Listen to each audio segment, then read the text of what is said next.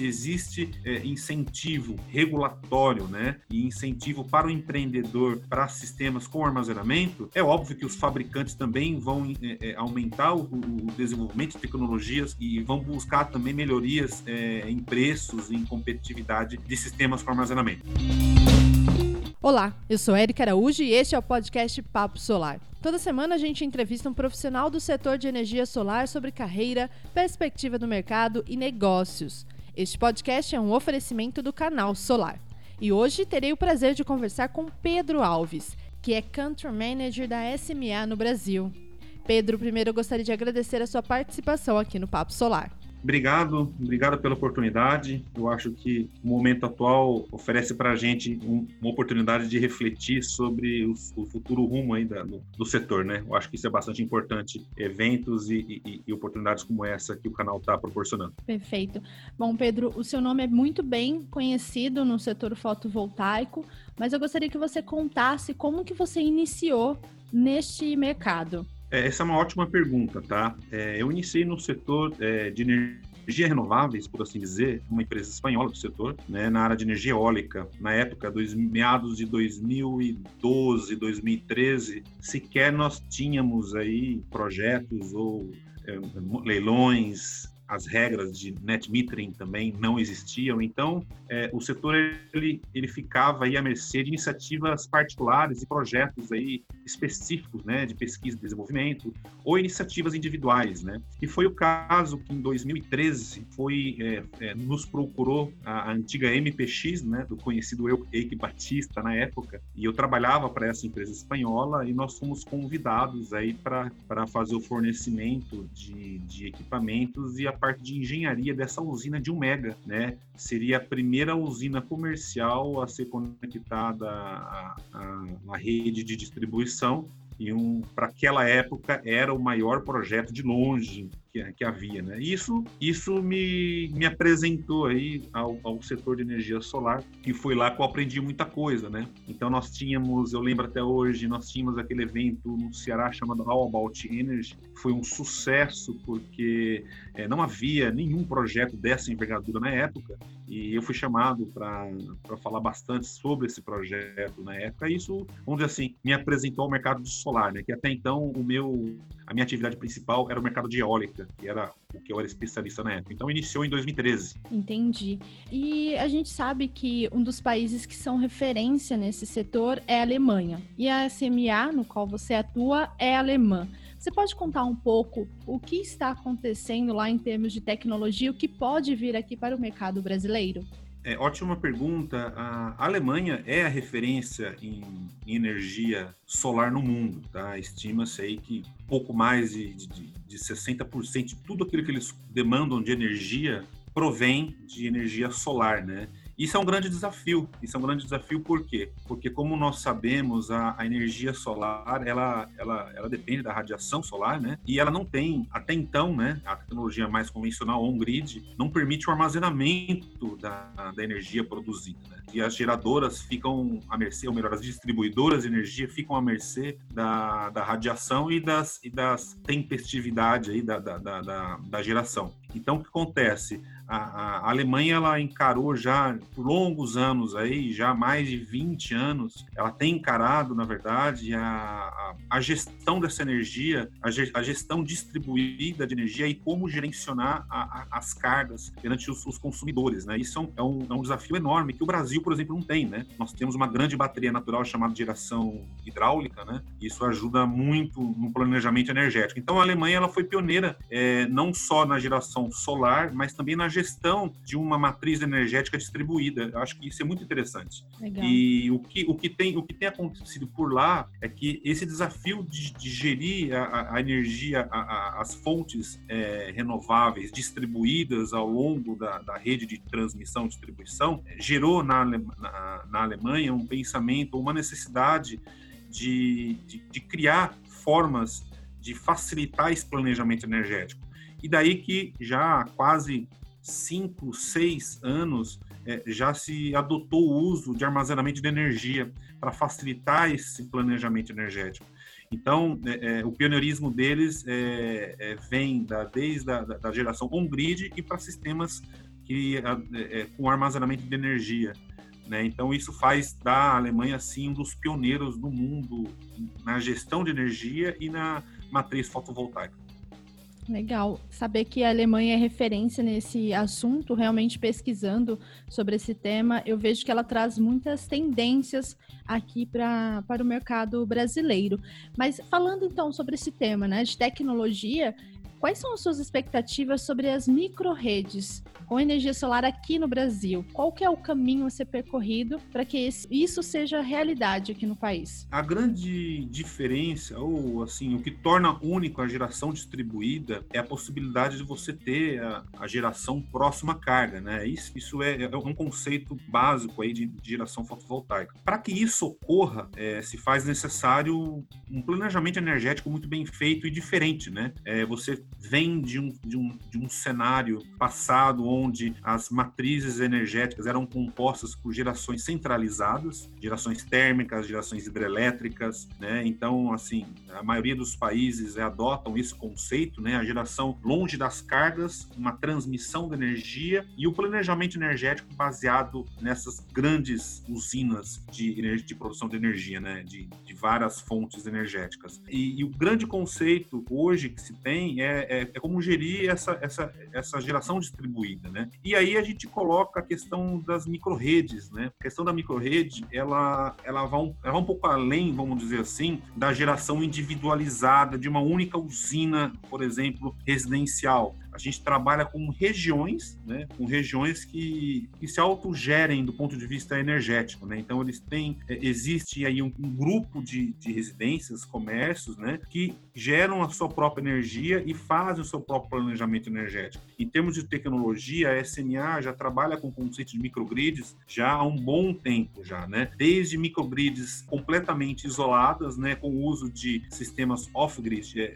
combinado com geração diesel né, geração térmica, e, e, mais recentemente microgrids conectadas à rede, né, é, com o armazenamento de energia. Então, a SMA ela tem esse portfólio trabalhando o conceito de microgrid, não porque é, é, é, surgiu do nada essa, essa, essa tecnologia, mas por causa de uma necessidade, né? Imagine Sim. que vocês têm é, região, é, nós temos regiões na, na, na, Alemanha que operam quase que independentes do grid. Então, eles, eles estão conectados ao, ao, ao sistema integrado é, alemão, né, de transmissão de energia, só que a distribuição de energia ela é regionalizada. Então, eles conseguem conseguem isolar isso em, em grupos, né, em regiões aí que nós chamamos de microgrid. Então, é uma tecnologia inovadora é, e eu acredito que seja a tendência. Sim. É, já que você comentou sobre as baterias e como elas podem contribuir para o setor fotovoltaico, qual que é a sua opinião sobre esse assunto aqui no Brasil? Ela se tornará viável?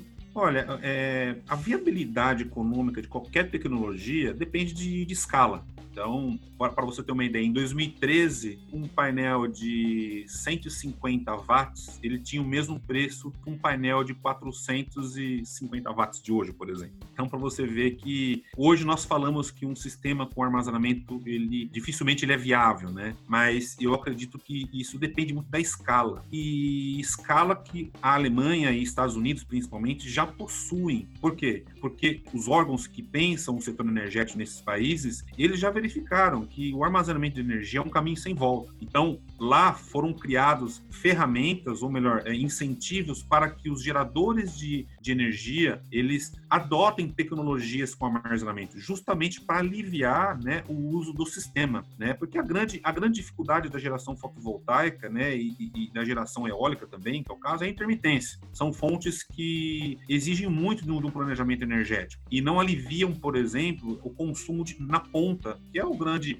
calcanhar de Aquiles aí, né? Então, o armazenamento de energia ele vem para resolver esse problema e ele é o melhor amigo das distribuidoras e geradoras de energia. Por quê? Ele possibilita né, uma melhor gestão é, da energia que, que é gerada. E isso, isso facilita muito todo o investimento, toda uma cadeia produtiva que envolve o armazenamento de energia. Porque se existe é, incentivo regulatório né, e incentivo para o empreendedor para sistemas com armazenamento, é óbvio que os fabricantes fabricantes também vão é, aumentar o, o, desenvolvimento de tecnologias e vão buscar também melhorias é, em preços, em competitividade de sistemas com armazenamento. Então, é basicamente uma questão de escala. É como toda tecnologia nova, como você bem comentou. Agora, falando sobre os inversores, é, quais são as suas expectativas para o mercado de energia solar no Brasil e no mundo? Quais são os movimentos necessários é, da SMA? O que ela está fazendo para se adequar no Brasil e também em outros países? É, essa é uma ótima pergunta, tá? O setor de a indústria de inversores no mundo ela está passando por um momento de, prof, de, profundas transformações. Então nós temos basicamente dois trends é, na indústria de inversores que tem movimentado aí o setor. Né? Para você ter uma ideia, algumas empresas não têm conseguido é, alcançar, não têm conseguido executar ou acompanhar esse, esses trends, que são pressão por preço e a digitalização da tecnologia embarcada no inversor. Então nós temos aí algumas empresas que verificaram já esse trend e decidiram não ficar nessa indústria, né? Então, se, se nós verificamos aí no ano passado algumas empresas que deixaram o setor, porque de fato é, existe uma pressão muito grande no preço, né, realizada por fabricantes asiáticos, né? E a SMA ela tem ela tem buscado formas de se tornar mais competitiva ao longo dos anos. E isso fez com que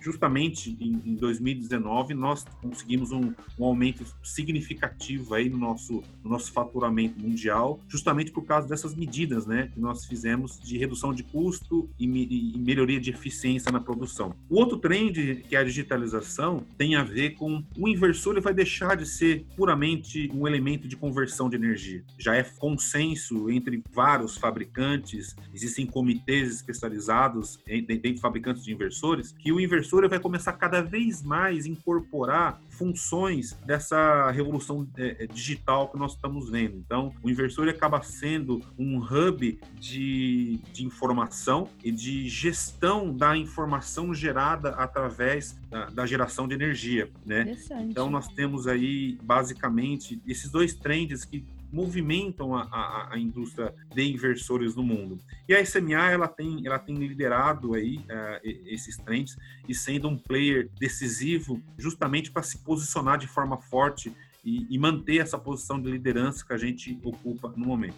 Muito interessante você comentar sobre essa o futuro dos investidores. É legal para o mercado, né? Uma inovação. Bom, Pedro, a gente está finalizando aqui o nosso papo. Eu sei que está muito bom, sei que o ouvinte está gostando aqui. É, mas eu gostaria que você, durante sua carreira no setor solar, você destacasse um case de sucesso do qual você tem orgulho de ter participado e compartilhar aqui com a gente. Olha, eu, eu destaco, vamos colocar aí um, um projeto bem interessante, independente da, da, da empresa, né? É, em meados de 2013, normalmente, é, novamente, houveram uma, uma iniciativa, uma iniciativa para se instalar sistemas fotovoltaicos em estádios de futebol. E como todo bom brasileiro, eu sou um, um apreciador de um, de um, de um futebol bem jogado, né? Infelizmente, nos últimos anos, a seleção brasileira não, não tem nos representado, não tem nos trazido boas, né? não tem nos representado bem. Mas é, por conta disso, né? Por conta dessa satisfação pessoal que eu tenho com o futebol, não foi nenhum é, sacrifício para mim me dedicar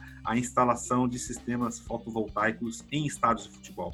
Então eu, eu participei né, é, é, diretamente aí nos, na, nas usinas solares que, que se encontram hoje no, na, no estádio do Mineirão, né, no estádio do Maracanã e no estádio da Arena Pernambuco. Né? Isso trouxe recordações sensacionais, muita experiência, tá? Muita experiência. É, Para você ter uma ideia, o estádio do Mineirão é um, pouco, um dos poucos estádios aí que, que, que tem uma medição de fator de potência em tempo real, justamente para usar a usina fotovoltaica. Então foi um período de aprendizado, houve erros, houve acertos, mas acho que a trajetória em si que é o melhor, né? Aquilo que a gente aprende ao longo da trajetória. E mais recentemente, é, eu destaco aí a usina é, que nós construímos ali na Bahia, já pela SMA, né? É uma usina de 254 megawatts pico. É uma usina que trouxe também uma série de desafios, porque a, a SMA tem muita experiência é, fora, do, fora do Brasil, né? Nós já estamos já na casa de 90 gigawatts já de, de sistemas instalados no mundo todo. Só que no Brasil a gente sabe, né? Existem algumas dificuldades é, estruturais, por assim dizer, e foi muito muito, enriquecedor aí participar desse projeto, principalmente no, no, ponto de vista de implementação, no ponto de vista das dificuldades técnicas que nós enfrentamos e ver que depois de dois anos da, do projeto instalado, a gente pode colher alguns, alguns frutos, né? E trazer aí para o mercado as novidades, né? Que, que, que aquele projeto trouxe para o Brasil e, e, um pouco daquilo que a SMA faz no mundo, né? Então, esses, essas duas experiências aí, para mim, foram bastante enriquecedoras. Perfeito, Pedro. Agora, para a gente terminar, gostaria que você deixasse uma mensagem para quem pensa em entrar no mercado fotovoltaico ou para quem já está atuando há algum tempo. Olha, para quem é da velha guarda, por assim dizer, como eu, eu acho que a gente tem que ter bastante paciência, né, calma e tranquilidade, porque eu acho que, assim como outros setores da indústria, é, o setor de, de, energia solar também vai passar por um momento de reajuste agora, mas é, nós vamos atravessar essa, essa crise de uma forma bastante exitosa, né? Eu não, eu não tenho dúvida nenhuma disso, né? Porque o setor, os players de fotovoltaico, de uma forma geral, em geral, são pessoas resilientes, né? Porque é, ser empreendedor, né, na, num setor como o nosso exige muito, né? Exige conhecimento técnico, exige conhecimento tributário, exige muita habilidade comercial, criatividade e resiliência, como eu disse, né? Então, é, a, a, mensagem é uma mensagem de, de, otimismo, sim. Tá? Eu acho que o setor solar ele vai ser afetado, porém nada comparado com outros setores da indústria. E a recuperação também, ela, ela, ela será rápida. Então, para quem está começando agora, é, a mensagem é aposte no setor fotovoltaico. É um dos setores que tem demonstrado crescimentos muito acima dos outros setores da, da economia. E é, é, é, é, uma, é uma grande alegria trabalhar com algo que faz bem para o meio ambiente e algo que contribui para a sociedade, é, em gerações de emprego, em redução de emissão de, de carbono. Ou seja, acho que isso é, é, é, é muito, é muito gratificante né? trabalhar numa indústria como essa e ainda poder fazer uma carreira, ganhar dinheiro. Eu acho que essa é a mensagem para o pessoal que quer investir nesse setor. Este foi o Papo Solar, o podcast mais importante do setor de energia solar. Semana que vem tem muito mais. Até lá!